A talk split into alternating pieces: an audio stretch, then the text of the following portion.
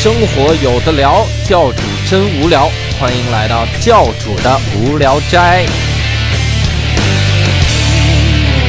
Hello，大家好，欢迎大家收听这次的教主的无聊斋。那我们今天呢，还是请到了两位老朋友，也是我们教主无聊斋三杰之二，哈哈，是六兽嗨，大家好。和伯伯。嗨，大家好。啊哎！我们今天还请到了一位这个嘉宾哈，当然今天他请到他跟我们的话题有关，就今天呢我们会聊一下校园的这个性骚扰的事件哈，所以我们就请到了这位嘉宾。这位嘉宾呢走到台前不容易，花了好久平复自己内心的悲伤，他就是单立人喜剧的台柱子哈，呃，周奇墨老师啊，大家好，我今天要对大家说出我 不为人知的故事。你今天算请我来吗？是被绑过来的，哐就给我拉到群里说：“哎，咱们今天聊性侵。”我说啥？我接受你的忏悔。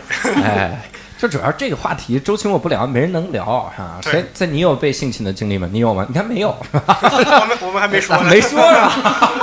就只有我能想象出这个事儿的，你们都想不出来。哎，今天我们四个老爷们儿来聊一下校园这个性骚扰这个事儿。之前伯伯就提质疑说，会不会让大家觉得我们是变态哈？这个我觉得你多虑了哈。怎么会因为这期节目就觉得变态？每期节目都觉得是变态啊？对，所以我们今天的主题是技术研讨会。哎，就是到底怎么性？不是如何避免性骚扰？对，这节目都没法播了。是 吧首先呢，聊到校园性骚扰，就一定要提到前面一个事件哈。不知道各位有没有关注那个一个案子？有一个大学的教授叫沈阳，他呢是性骚扰这个女学生。周奇墨在随口一说这个敌台里面是吧？他也聊了一下这个性侵，就是沈阳这个性侵案。尤其是周奇墨说这个话题特别好，他是半个沈阳人，哎，这个意思、啊。我跟那个教授有有亲戚，对半个沈阳人有百分之五十的 DNA 是一样的。对半个沈阳人。他是半个沈阳，周奇墨就是羊，然后一半儿是一样的。对，小名叫洋洋嘛。对，就这个案子，各位怎么看？就是这里面的一些东西，这个案子当时没看着，所以。你就怎么？节目没法聊了，让教主说一下这个案情。让你目击呢。教主回忆一下当时案发现场是吧？哎，这个案子其实是个老案子了哦，它不是现在的这个刚发生这个性侵，反正就当时这个大学里有个传闻，就是男的呢别选这个沈阳的课，这为啥？一定给你挂。然后有的男的就就不信，就去选，就真挂，然后啊。说他呢就把这个所有的女孩儿选进来，而且又是漂亮的女孩儿选到这个班里面哈，这个班里全是，而且他自己最亲近的几个人啊，什么研究生巴彦，哇，什么沈门巴彦是什么玩意儿，反正特别牛，找最好看的八个，就只要好看就被你弄过来，然后后来就被曝光，好像是因为他还是这个让个女生给自杀了高岩嘛，对啊，他的之前的女学生高岩自杀了。就受不了这种性侵，而且不叫性侵了，性骚扰，然后逼疯了，就自杀了，然后想不开自杀了，就这个案子。而且如果这只是一个案子，我觉得还 OK。最近还出一个案子，就是武汉理工啊有一个叫王攀的那个这个呃最近的事儿，王攀的那个，但这个是不是性侵？这个是存疑的，有没有性侵的行为对对对，我们所以我们不聊性侵，我们聊性骚扰嘛。啊？他应该也算性骚扰。你看他王攀那个案子爆出来聊天记录，他跟陶成元聊天的记录里面在在聊到什么大声喊出那六个字，然后陶成元就在底下说：“爸，我永远爱你。”我他就他就已经达到这个地步了，就是六个字儿，我就知道是这六个字儿，啊一喊他就能喊出来。我就觉得这他妈肯定是不是一天两天的事儿，肯定是一个相当长的我天天都跟石老板喊。妈呀！哎呀，我现在不大了解单立人喜剧啊。他这个，而且他这个为什么会直接知道这六个字儿？我之前也觉得挺挺纳闷儿的啊，还把字数给你规定好了，是因为之前他的另一个研究生，另一个他的学生嗯跟他喊过这个话，啊，然后呢，他让陶成元喊，陶成元最开始是拒绝，说我觉得有点喊不出口，对，嗯然后。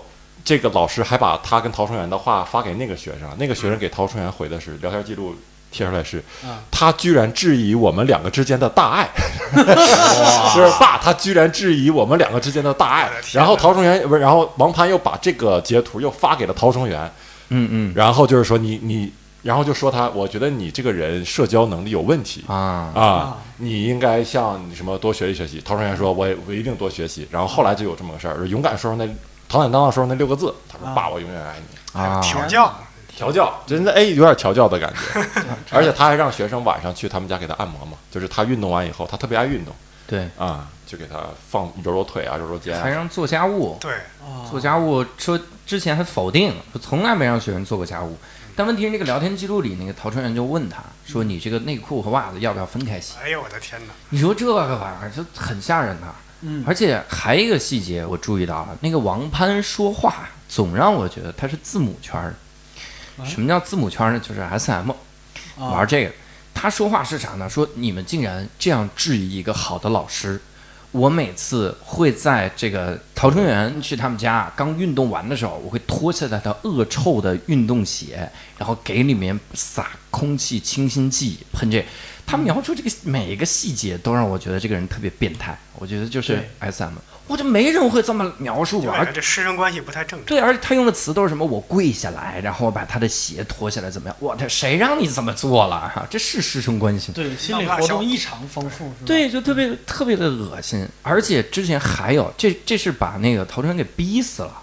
嗯之前不还有一个案子吧？包括那个六六，就是有一个编剧叫六六，他也参与讨论那个案子，啊就是导师让研究生去他们家做家务，然后各种家务都你做，擦桌子、倒水啥的，拿个外卖啥的。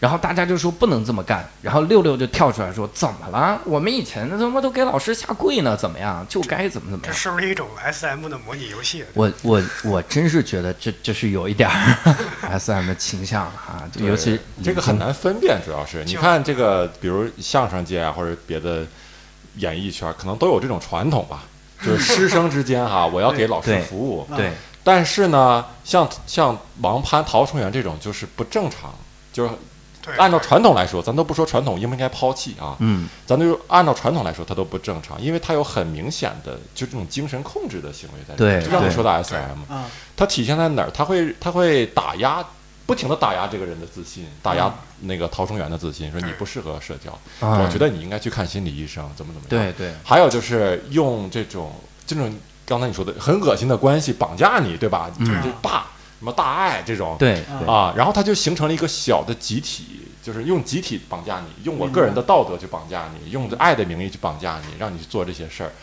呃，所以就会感觉是这个陶崇元他就是很难逃脱这种精神控制，就是让他很压力很大，很反感。但是关键是这个东西，你说拿出来拿到台面上，你说触犯哪条法律了？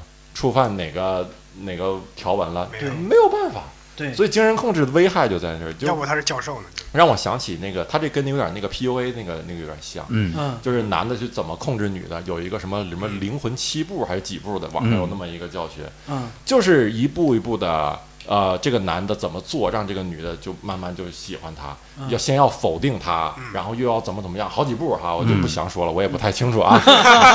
然后就是你看，受到这种控制的女生，她有的个别极端的，本来她是她是容易受害的人，就是她的嗯心呃人格人格有的时候不健全的。嗯。然后他受到这种伤害以后，他会采取很极端的，就是比如自杀、嗯，嗯自残对。啊，为了挽回，因为你伤害的不是爱情，你是摧毁了他的一个人格，对。对对，他会感到很痛苦在这个关系。里。嗯，这我感觉这就是陶崇元就有点儿在这里面很难摆脱。明白，他应该是一个洗脑洗脑的高手，对对对。而且我也觉得长期的就中国传统文化的这这点儿糟粕呀，就是搞得人都特别奴性，没有啊人会否认这件事儿。你看我其实我特别抵触学生叫我老师，是为啥呢？我说我就是一个过客，我们培训机构的，所以叫你过客是吧？我学生也智障，留留过客。叫以后不要叫教主，叫教过过。客好是吧？就这种，就有的老师他有一个什么心态呢？就是我是你老师，我说什么话你都得听，包括学生他会也会产生这个心态，老师说的话我不能反抗，所以可能从这个案子里，你你说那个陶春元，你说实话，我如果研究生，我的老师天天跟我要求这样的东西，我会一点点说服自己，这一点点说服自己，到最后可能就不可控。比如说，我觉得啊，这拿个外卖嘛，很正常吧，对不对？这这这这个洗个衣服嘛，老师忙不过来，对不对？洗个衣服，我操，叫爸爸，这个我难以接受，但是我可能哎就说服自己了，也许都做了家务了，那你怎么样？可能到最后他就觉得没有别的办法了。嗯，我就就得这样啊！你让我怎么办嘛？我把这个事儿一拿出来之后，面对我的是啥？面对我是活下去的负担。你看我把这个台面一捅到台面上，OK，这个人被整治了，而且我也是证人，我还活着的时候，我可以说嗯他绝对绝对性骚扰，然后怎么怎么样。那 OK，你师生关系肯定当不了。对，那我怎么办？我是一个学生，我接下来怎么办？我换个导师吗？那你能确保这个导师不跟他一样，还是说这个导师不是那个人的朋友呢？我换个学校吗？嗯全是活下去的负担。对所以在这个情况，我就觉得还不如就资产。可能我会是这样子权力不对等，对，没错，是这样。其实我觉得你不习惯别人叫你老师呢，其实也是一个不习惯拥有权利的那么一个、一个表现。你对比如说，其实你看我现在在单立人儿，就是偶尔也也给他们上一次课。嗯，我这个人很矛盾，就是我以前也在英语学校待过，我我很习惯叫别人老师，嗯嗯，但是我很不习惯别人叫我老师。就别人叫我老师的时候，我就说，就是真的单口喜剧这个行业太年轻了，你过个五年，对你过个五年十年，指不定谁是谁老师呢，对吧？对，对，就是我就觉得我不应该拥有这个权利。就很多人不理解，就是包括以前还有人跟我很严肃的讨论过师生恋这件事儿。他说，嗯如果说这个，呃，成年了，学生也成年了，然后大家都是成年人，这个应该是，嗯、开放的，或者是应该是不用指责的。但是这个里边其实有一个，呃，有一个权利不对等的一个关系，就是嗯一个班我少说五个学生有吧，嗯，对吧？你老师手上有什么实际的权利呢？其实就是教育资源，对对对吧？如果这里边有一个人跟你是非正常关系的话，你的分配资源势必会不平衡，嗯，不平衡。这还是最简单的，这是我们聊的是不扭曲的感情，嗯，对吧？只只只是一个偏向而已。但是如果说这个人习惯了他有权利，而且把这个权利当成一个理所应当的事儿的时候，如果他心里边儿有那么一点点恶，很有可能会随着时间慢慢的放大。嗯，对，大概就是这么一个意思。嗯所以你说的这个权利，真的在中国，我觉得就俩事儿，一个是父母，一个是老师。嗯如果一个人迷恋权利，即使当父母也特别的吓人。我前两天看一个这个朋友，也不算朋友吧，就是认识的人，转叫啥呀？朋友圈里 说出来，朋友圈里，他转发了一个啥呢？他他刚说出来那六个字，爸，我永远爱你。我到底是我招谁惹谁了？我我在这叫半天爸，我这我感觉我跟我爸都永远说不出这句话了。这这六个字，自从这个新闻以后啊，对对，你说出来我很别扭。爸，我永远爱我跟你说，你还是心，你还是心大，就是没这个事儿，我也跟我爸说不出来这句话。然后我我继续说我那个认识那个人啊，他转发了这个啥呢？他就是管孩子这个事儿，他说孩子就得打，我将来孩子，我为了让他成长，不能让他去祸害别人，我就往死打，打到快死为止。他是真这样说，而且他就写了好多这样的论调，往死打怎么怎么样，就各种各样。后来我又看这个这个人怎么样呢？他又转发那个叙利亚的那个战争那个事儿，就是同情心特别泛滥。啊，他说这个，啊，这个也巧了，他就在那说说谁谁知道途径可以领养叙利亚的难民小孩儿，我就一结合，我说这是干嘛练手啊？拿过来是打死个难民嘛？看看打死需要几下，然后自己生了 就他是不是有什么童年阴影？啊，我觉得，哎，不管这个童年阴影吧，反正我觉得像父母、老师这种权利真的很吓人。而且在在在国外，那个师生恋是基本上明文禁止的，对，因为那个他是觉得老师跟学生天然就有一种权利的不平等，嗯，对，老师想控制学生是很轻而易举的。嗯，但实际上，学生如果走出社会，老师只是一个普通的职业，但是他在学校那一段时间是关系是极其悬殊的。对，前两天好像是哈佛大学，我前两天看的新闻啊，说是好像是禁止，就是完全禁止师生恋，不管是不是在你老师的上课期间，对对当你老师期间，好像就是就是完全禁止，你跟你以前的学生恋爱也不行。啊，对。就是这学生毕业也不行。对毕业也不行。对，好像是这么个新闻，对我记，得。就是因为这件事儿太容易变成一个交易了。嗯，啊，对。就是有的时候可能是老师希望用自己的权利，去用自己的资源来吸引一个学生，嗯，但是反过来讲，对于学生来说，也有可能他会用自己的资本来吸引一个老师，来嗯。夺得更多的资源。就这件事儿太容易变成一个交易了，所以他很难是健康的。就是你很难去揣测他的动机和目的，对没错干脆禁止结果，对对对是这，意思。而且我觉得所有支持师生恋的人都是什么人？就看那种同人小说看太多 了，对对对，脑子不好，想满脑子想的都是啥？说这个老师呢年轻，这女的发育很早，然后俩人呢 年龄竟然没那么大，相差没那么大，然后脑中幻想的都是那种就是《流星花园》的那个场景啊，言承旭拉着杉菜那种感觉。但实际上很多的师生恋是啥？我给你们俩，我给你们说俩例子。啊，我们我们这个，我一说你就感觉到，你你自己勾画一下这个这个图景啊。我们有一个最早的，我有一个前同事，就所有都是前同事了，所以随便说嘛，是吧？啊这前同事呢，有一朋友，不是我，不是我，现在有一朋友都变成前同事了，其实还挺聪明，挺聪明啊。一会儿别说漏了啊。这前同事是个女的，然后她呢是这个一对一的老师，她教了一个这个高考一对一的这个学生，嗯，在我以前那个机构，反正新东方的地方某个分支，啊。这个一对一的教室呢，不是那种敞开的开间儿，它，是个小房间，嗯。就在那里。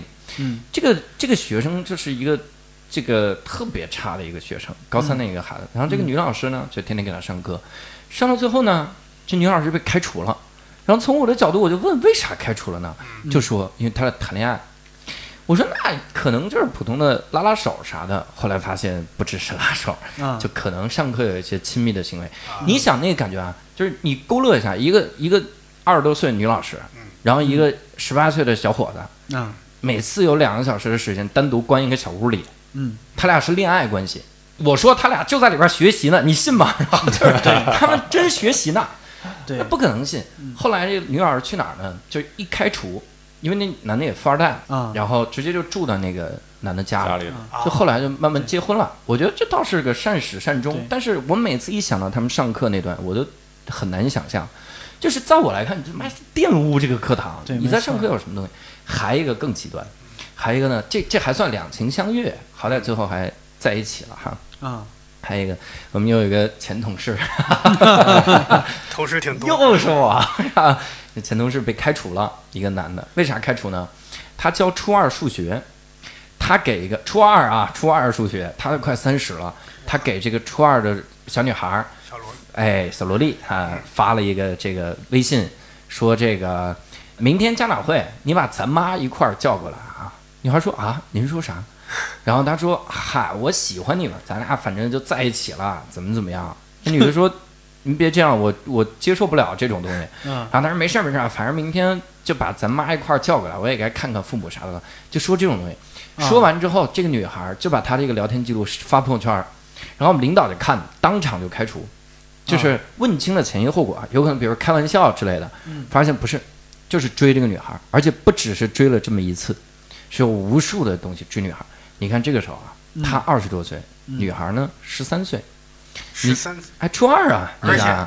而且一见面就要见家长。哎，对，就都都要见家长了。就这个东西你，你一听我就觉得特别变态。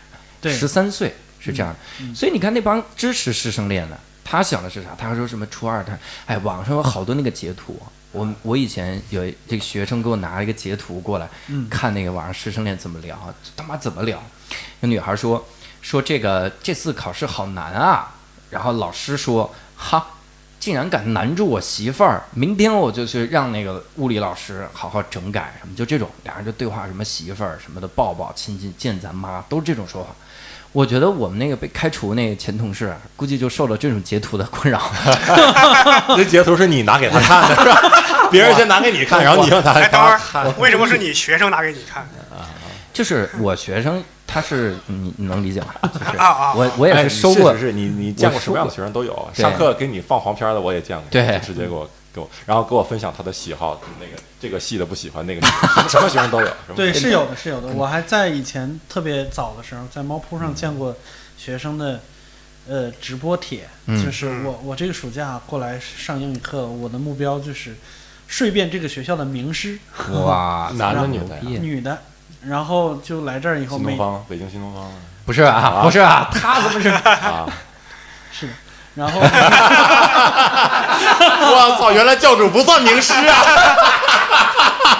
我是那个时候没回来。教主，你回忆回忆哪个学生？就是你想想，还有猫扑的时代，就是教主应该还在上高中，对，对，然后他就是每天更新一个老师，每天更新一个老师。就这个事儿，我跟你说，只要女学生报的目的不纯，成功率极高。对，真的非常恐怖。而且我们以前就有这样的老师，就被爆出来了，也是新东方的，就是他就是跟女生上床，上完了之后还跟女生原话，嗯，女生说是原话啊，就说。哼，这就是给你的福利！我操，我就觉得他妈的，哎，我特别希望我能装逼的说出这句话。就我即使不睡人，我都说不出这种话，就是跟人睡完说这是你的福利。我操，对，这个一听就是习惯了手上有权利这件事儿。对呀，那个时代的我们我们这机构啊，是吧？啊，真的是老师就跟神一样，嗯，他是一个班六七百人就冲你一人来，你讲什么真的是那就是神。所以那个情况下就说这是给你的福利，后来就被爆出来，然后各种各样的这个东西。所以我个人真的是不相信是什么，我就觉得这个东西很恶心。嗯，有一个人天天做点，你可以专门给他洗脑，对，然后洗到最后你们在一起，我是不能不能接受。嗯而且我个人觉得师生恋，在我来看，其实就一件事儿，就叫性犯罪，没有啥区别。你一个那么大年纪的人，你跟一个未成年的人谈恋爱，嗯，他能分辨出啥呀？你说我的学员跟我诉苦都诉啥苦？就说我怎么不能跟班里每个同学搞好关系？你说这是一个成年人会说出来的东西，不可能。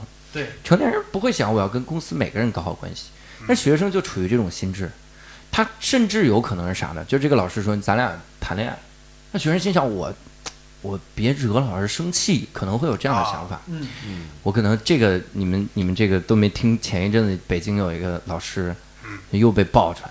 你的又一个同事，哎，不是我同事了，这个 不是我同事了，我天哪，那是这是我，然后 这也不是我啊，有一个老师被爆出来啥呢？这个老师去人家补习，给人当家教，家教的时候呢，长期精神控制这个女孩儿，这个两年来两年嗯，一直在让这个女孩儿就各种亲接吻，甚至让女孩儿上课的时候帮老师哎这个打打一打，哈哈，就是这样。这个报道的让我最惊讶的是啥？有照片。我心想，他妈你们俩谁拍的？有病吧？啊，这个时候还拍下来。后来发现是因为家长觉得这个女孩性格完全变，所以家长想搞清到底在干嘛，就安了监控。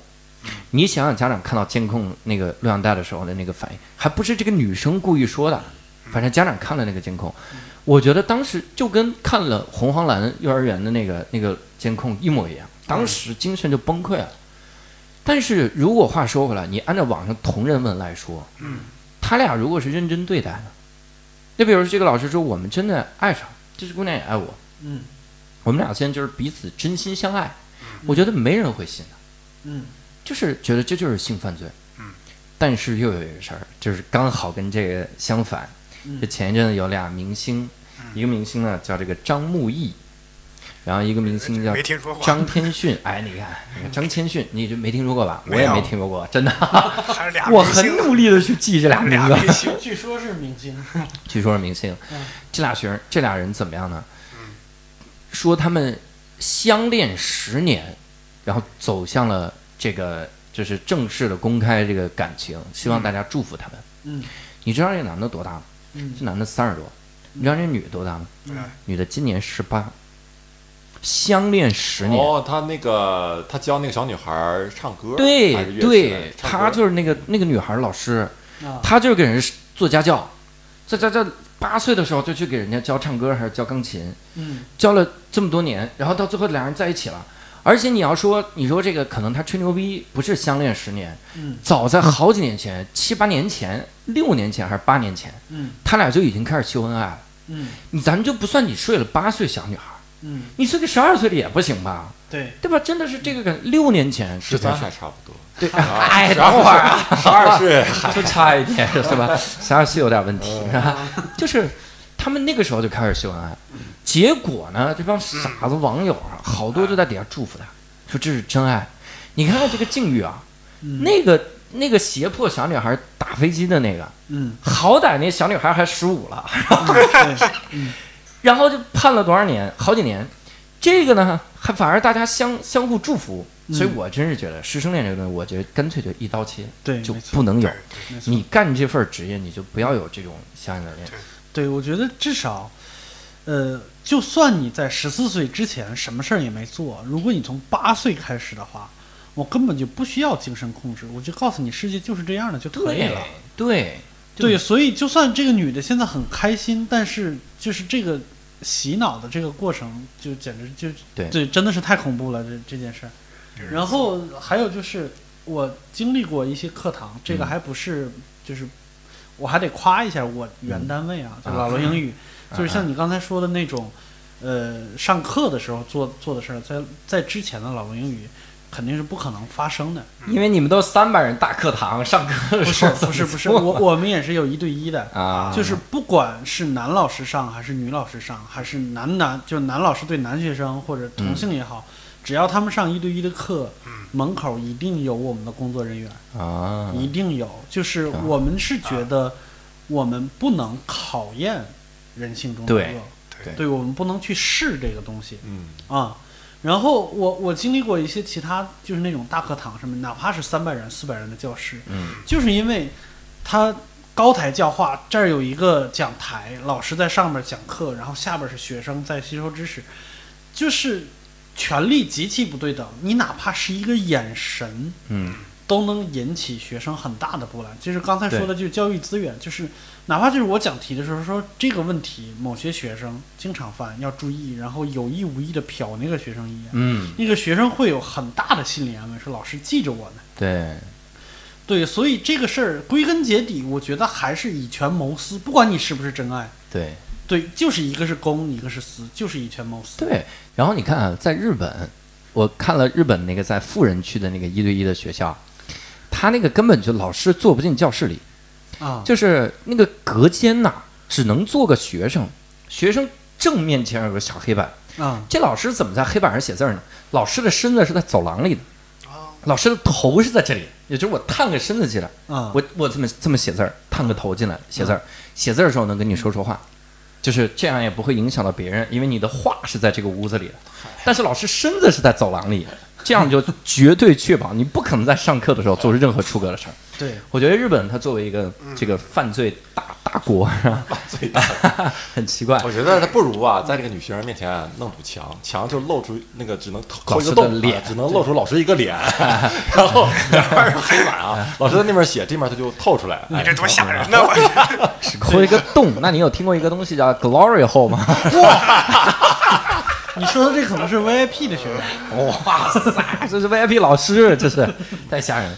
所以真的，师生恋这个事儿，我觉得就完全不能碰。而且我还觉得有一个事儿，就是医患恋，我觉得也不行。嗯就是我总觉得人在最需要受教育的时候，以及人在最脆弱的时候，有病痛的时候，啊那个时候我的心理不是正常人的心理，啊我肯定会受波折。然后那个时候，可能你即使你关切了个眼神，嗯医生对别人都是下一个，下一个，下一个，别问了，就赶紧开药吧。对你对哪儿疼啊，还是怎么样？你可能就会觉得哇，他对我不一样，就感觉这个医生我救了我命了，还是咋样？所以真的是，我觉得每个职业都有自己一个小的操守是挺好。嗯，而且会有的学校把这个都变成保研的潜规则，就啥呢？就老师权力真的是太大。啊这个这个学生女学生陪我睡，女学生陪我睡，然后就保研，就是这样。甚至有的学校是啥呢？就是你在学校里面啊遭遇了一些 性侵，啊！然后呢就保研了，送你个研究生啊，你就别把这事儿张扬出去不。光你，你们宿舍的人也保研。那 对，全宿舍抱怨，这一人一人得道，一人强奸 全全家光荣，宿舍嗨一人什么玩意儿？还给你发证是吧？得到证儿，得到高级会员，做这特别的得到 VIP 啊。特别的吓人。但是说回来啊，就说我我觉得像这种校园的这种性侵犯啊，你真的你觉得这个老师都表白了，这是我们能看出来的。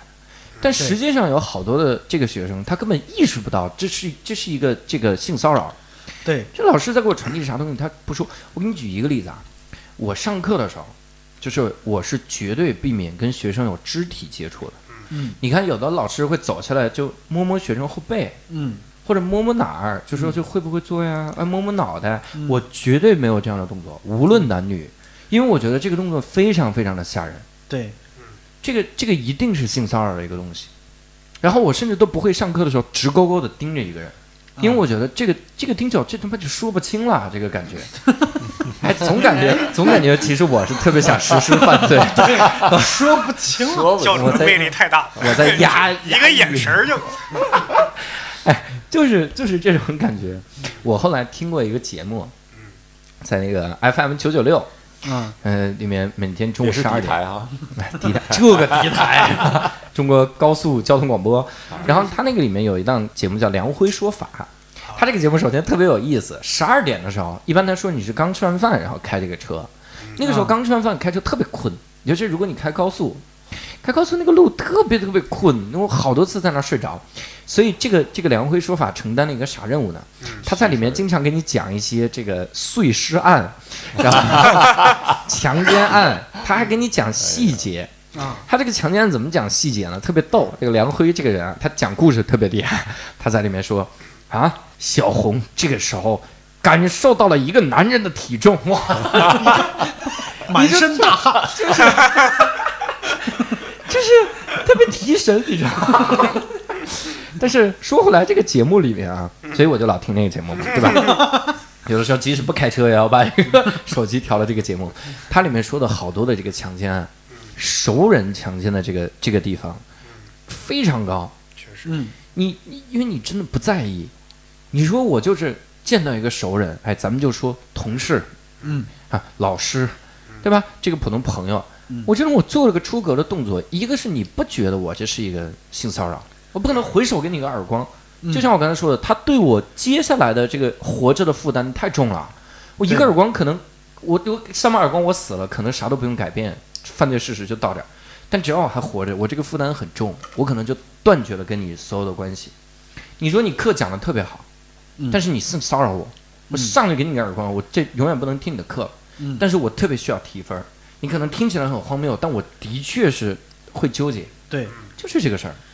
而且熟人作案多，我觉得还可能有一个原因就是，熟人他会倾向于作案，就是你陌生人犯罪成本还是太高。对。我面面对一个完全陌生的女性，我去那铁定就是强奸罪，对。嗯。抓着我就是判刑。嗯。对。但是有些人在犯强奸的时候，他可能都没有百分之百意识到自己是在强奸，对，他就觉得，哎，你应该对我有点意思。对我今天所谓的土话说，今天把你办了，嗯明天咱俩就好说了，你肯定就就就跟我在一起了。没错，对没错有的人是这样，对所以他会熟人会倾向于这种。对，有的时候，比如说，呃，嗯，不说男生女生，呃，只要两个人眼神对上了，其中有一方理解错了，他就会长期的错下去，他会把生活中的各种细节都理解为你对我有意思，对这件事儿就很难办。对，嗯而且各种语言的性骚扰，有的时候你也特别的痛苦。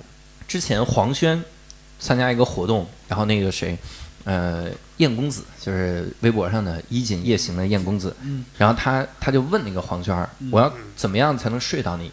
就当时黄轩就回答不出来，但这的确就属于性骚扰的范畴。对，所以大家就不能。你说到这个，其实我想起来，我在工作的时候有一次经历，嗯啊哈，这个就是我就选择就只能漠视。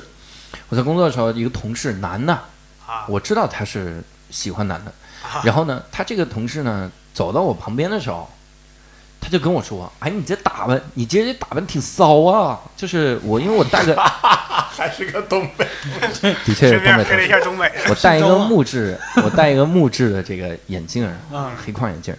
然后呢，你这打扮挺骚啊！他顺势就拍了我一下屁股。股，你看打篮球的时候拍屁股和他拍那一下不一样，他拍那一下是带抓，他是抓了一下屁股。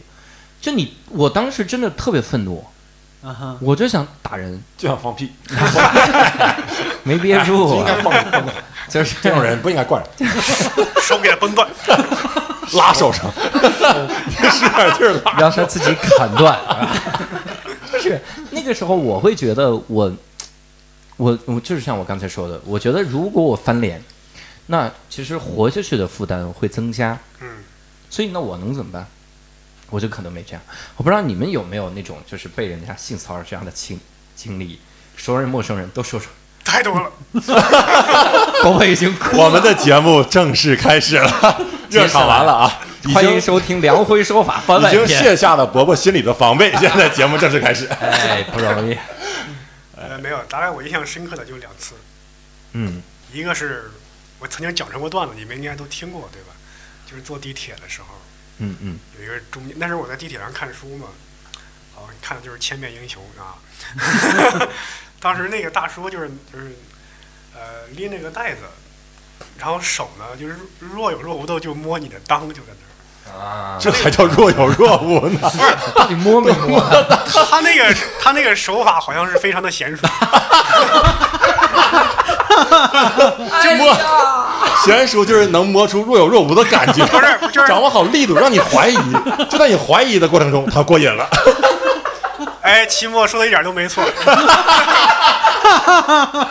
哎，你是不是也经历过类似？他是会，啊，期末练过，不是是怎么着？就是，呃，你不仔细感觉，你就感觉不出来啊那种感觉就像一阵风吹过那种感觉，对对，就好像一阵风法，有点像当里有风也是应该注意的事儿，我觉得。对对，就是我一低头了没了，他他就松，他就把手放开了。我一那个那什么，一看书啊，他又那什么，嗯就是你不仔细感觉感觉不出来，我就看他一眼，他马上停住了，嗯他就然后我就往那个旁边走，啊他还用手要拦我一下，啊我瞪他一下，然后他就挪开了嘛。嗯嗯然后我要下地铁的时候，然后我看到他坐到地铁那个座位上了，嗯哼然后他在那儿看报纸。他怎么嗯看报纸呢？他把报纸打开，摊在他旁边一个男人的腿上，在那儿看。哇天哪然，后那个男的也也觉得 挺挺尴尬，但是也没说啥。然后他那个男的也没意识到这是一个性骚扰。嗯哼，嗯，这是其中一件。天哪，我的天哪，嗯。第二件呢？第二件，我有一个朋友，伯伯在这等，我表情变了，本来要喝水，放下了。哎，伯伯以为这大家能有无无七嘴八舌的叮咣一顿聊，发现讲完故事没人搭茬儿，啥都没有绕出来。那第二件呢？我再给你一次机会。哎，我有一个朋友，哎，和他另外一个朋友，啊有一天晚上，两个男的出去玩儿，其中一个男的呢就逛街，各种借口说多玩一会儿，嗯。今天晚上就别回去了。这有点像男的勾搭女的那种套路。嗯嗯嗯。晚上就开一间房吧，就这样。开完一间房之后，你要你要知道，有时候冬天你要睡觉，你要脱毛衣，啊。脱毛衣有一个瞬间呢，你的视线是有障碍的，啊，对吧？就那个大概像举举手投降那个动作，在脱毛衣的时候，对，就在这时候我就感觉一双有力的臂膀抱住了我。哇，就那一瞬间，我是特别懵逼的，就是感觉就我操，这是什么情况？就是，嗯嗯而且那一瞬间那个第一瞬间的反应不是有人抱住了我，好像我两我身上突然长出两个胳膊一样，就，就我就天哪，当时又想笑，又就，挺惶恐，就说不上来那种感觉。然后我就做了一个类似于武术中的动作，把毛衣往上一拖，一下把他推开了。我天，发功了，然后，当时我想跟他聊两句，就是，但是呢，我们俩就真的什么都没说，嗯，一晚上就那样，一晚上都没说。你都已经知道他这样了，你怎么还跟他睡了一晚？就就就我也不可能再出去再开一间房。对，因为一推发现能推动，就就不担心了。一会儿大不了再推。试探力气，今天晚上就是老汉推老汉。哎呀，而且推推了一晚上啊，最后那个老汉没得逞。不是最后有一个老汉没得逞，推了力气大的老汉，这话题就不能四个老爷们儿聊，聊 聊的这太尴尬。而且我跟你说，你们有没有发现一个变化？伯伯第一开始说，我有一个朋友，他跟他同事，后来就开始说我后来推了一把，把，就我了。全全说出我来我。以为只有我没听明白啊，原来 大家也是我走神儿了，我都忘了。哎，真的，你会发现啊，你很难想象，就是比如我们四个老爷们儿坐在这儿，我们竟然会是性嗯性骚扰的这个受害者，很难。而且我也很多，我以前微博的时候，别人给我发个私信就问我：“宝贝儿，你睡了吗？”我一看是男的呀，然后我说：“我说你别这么说话，特别瘆人。” 他说：“哎，没关系，我看得出来你也是。” 我说：“我是什么呀？”他说：“你别别别那个啥。”他说：“你肯定是。”就是我这么多年没看走眼过啊，你绝对是。就说说到最后，我都怀疑我是，是 吧就一直过来，后来把他拉黑了。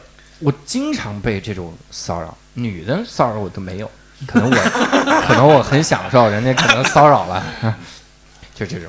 六兽有没有这样的？我有一个特别有意思的故事，就是在这个故事里边，我不是被害者，你是施暴者，对我有一个习惯，就先先听我说完。我有一个习惯，就是我媳妇儿呢稍微有一点点神经衰弱，嗯所以我如果开车的时候呢，如如果路上有坑或者要急刹车的时候，嗯我会提前先扶住她的腿。啊，因为有的时候会来不及说前面有坑，会颠一下，我会马上扶住她的腿，就让她稳住。对，然后这个习惯成自然了以后呢，有一次夏天，我要走一条乡间小路，我旁边坐了一个和我差不多的一个男的，对，嗯，然后穿了一个穿了一个就是那个短裤。嗯那天开了大概十个小时，我在第七个小时的时候，我嗯明白过来了，我赶紧跟他解释，我说不是，我说是怎么回事儿？然后那个哥们儿就一脸懵逼，我说他妈的憋了七个小时了，你到底在干嘛？憋了七个小时，怎么还不来表白啊？第七个小时否定，他说这个我太有共鸣了。你知道我每次开车让布丁去洗澡的时候，布丁都是坐副驾，啊，但是布丁这个小玩意儿呢，它系安全带吧，它固定不住，嗯，它老往上出溜。所以每次我一有刹车，我就习惯性的往右摸哈，这就是为什么我不让别人坐我副驾，我肯定会摸它，就是就是这样的。周奇墨有没有这种经历？被人性骚扰？我就一次吧，有一次我坐上了一个男人的车，然后在乡间的路上，第七个小时的时候，我倒真没有什么感觉是故意的那种性骚扰。嗯我觉得男的对这个东西还是挺敏感的，嗯，不管是同性还是异性，对你的对，都挺敏感的。对我昨天听到一个说法，就是电视剧哎，女的也敏感，我这话说的是 不是，我昨天还还真的是听到一个一个校长说了，他说其实哎男生比女生更细腻，更细腻。嗯对，更敏感这方面的事儿。对我我是有这感觉，因为你你想啊，那些熟人作案为啥能做呢？就是因为那个男的老觉得想太。这个女的，哎，这个女的她有一个细节，她多看了我一眼，她肯定喜欢我，她甚至说了一句话，她肯定喜欢我，她脑子里就开始这样。跟那个女的擦肩而过的时候，孩子名字都起好了，然后这种真的想太多。这个方面我们反而更细腻，我们就觉得是这样，所以我们就活该被骚扰。你说到这个活该被骚扰，我我其实前一阵子也在想一个事儿，就是我们经常被人强加了一个性骚扰的这个这个东西，嗯就是啥呢？别人总会觉得我们想对他干点啥，啊，对，啊，特别提防着我们，就是让人很尴尬。你也不能解释啊，就有的时候，比如你走的时候，人家特意把这个领口往上拎，你说谁想看你平胸？但是你这个没法说，是吧？你这个很尴尬。所以，但是呢，又有一种反的反的这个言论，我不知道你们听没听过一句话，叫“我可以骚，你不能扰啊，啊，听过，”。哎，这个是啥呢？就是老有这个争论，对，这这句话是某个大学里边女女生社团的 slogan。对，你看她穿的特别的这个短，你看露背露肩，基本上就基本上没有，你感觉特别省布料，就是这个衣服。这个时候呢，他被咸猪手了，公交车上咸猪手了，然后呢，他就骂。然后一般网上就会有两种声音，一种声音就说说，哎呀，这只咸猪手是混蛋哈。嗯第二种声音是咸猪手固然很混蛋，嗯。但是你穿成这样，你是不是在公共场合你也稍微注意一点我不知道你们怎么看待这个言论。这句话在我听来有一种挑衅的味道，就是啊，对，是的，就是挑衅，就是因为他们可能比如说有一些被性侵了，或者是被骚扰的这种事件以后，他们觉得很愤慨，然后或者是他们这个群体经常被社会诟病说说你们太骚了，然后你们被强奸是你们的错，嗯。啊，就是然后他们对这种言论就是造一个反击，就是一个口号，就是我可以骚，你不可以扰，对，我觉得六兽说这个比较，嗯。我比较认同，就是他是在特定语境下产生的一句回击，啊对。就是你为什么穿那么骚？对。然后我回击说，我穿我可以骚，但你不可以扰。对。但实际上你要是就是你骚肯定是不能扰，就是这是一个前提，扰你穿的多错的暴露，对。肯定是错。嗯。只不过就是说，你从你自己的角度来看，这是不是对你有好处的一个，有没有危险系数的一个没错问题？就所谓的嗯君子不立危墙之下，没错，没错，啊就是就是你不能忽视这个社会上真正的危险。是就有，嗯就算这个世界百分之九十九的男人全都是君子，就是你可以骚，我不扰，我知道扰是错的，但是你不能忽视这里边是真的有百分之一的坏人的。对，这个我记得之前有人做过一个比喻，我觉得特别好，就是你你有穿的少的权利，没错儿，你也有身上携带现金的权利，但是你穿的少，去公共场合或者是去一个明显犯罪率很高的一个地方，就和你身上揣着十万现金去走一条黑胡同一样。你不会拿着这个钱走那个黑胡同，因为你知道那不是骚扰的问题，那是安全的问题，对对吧？所以你你你明知道这上边每个人你都不认识，你没有办法分辨这里边谁是真的坏人，还有还或者是谁是好人，嗯那你还故意穿成那样，那这个不是说女权不女权的问题，这个是智商问题。嗯，所以我觉得这个话就是达到他的目的就可以了。对他的目的就是说反驳那些你穿你骚我就应该饶你，没错没错。但是你不一定非得按照这个话去做，尤其不应该特意去做。对如果真的啊这样做了，就不要说，因为你自己得得对吧？后果还是自己承担。对就算没有一些安全的问题，也会一群人就像打量妓女一样看着你，嗯对吧？对对对这种还有就是现在嗯就是很多情况下，你这个受到骚扰，你不能让对方得到应有的惩罚，这是很重要的一个。对。就比如说啊、你你你可以准备好承担后果，但比如说像六兽举那个例子，比如说我我知道我这个钱被抢了，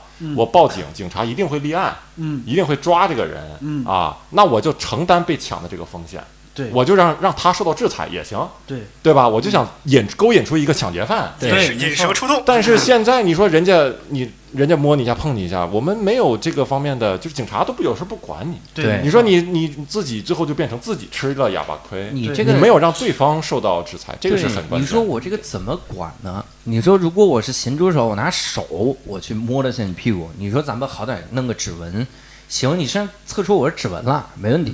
我比如说，你看啊，那个公交的扶手，我抓那个吊环，抓那个扶手的时候，旁边站一个胸大的妹子，然后这个手肘往那一挪的时候，不小心碰了一下，你说这是我故意的还是怎么样？这个时候你如果穿低胸装啊，然后我跑过来，哎，可能就蹭了肉了。那你这个情况下，你你你跑过来说你咸猪手，那我就不承认了。逼急了我就说你穿成这样，的所有人都能咸猪手，是这样。所以我我真是总结一下，咱们说了这个，就是不能扰，这是所有人都知道的。但是不能扰，这这玩意儿是个君子协定，对没有说有一个人他自己准备去扰的时候，他是忘了不能扰的。对，就是我对那个你啊，我要摸他屁股啊，我可以骚你不能扰啊，他不能扰啊，是吧？他就是那我就不扰了，不可能，他已经决定扰。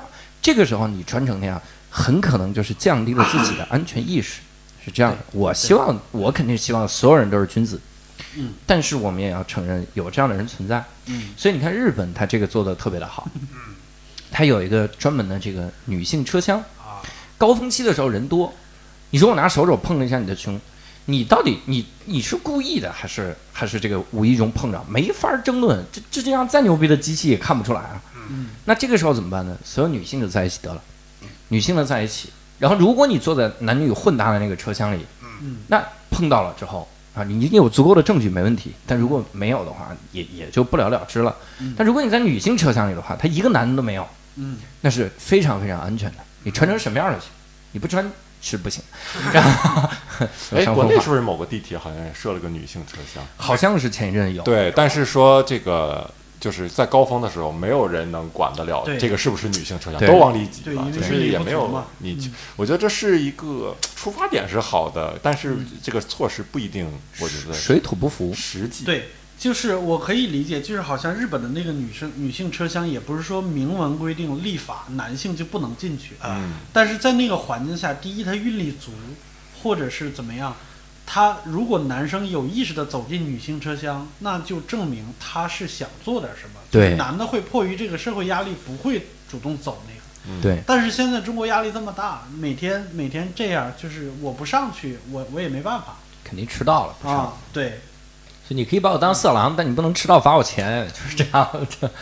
其实从这个角度，我还能还想聊一个话题，这个话题是啥呢？就是我们从小受到的性教育和这个保护的意识实在是特别的差。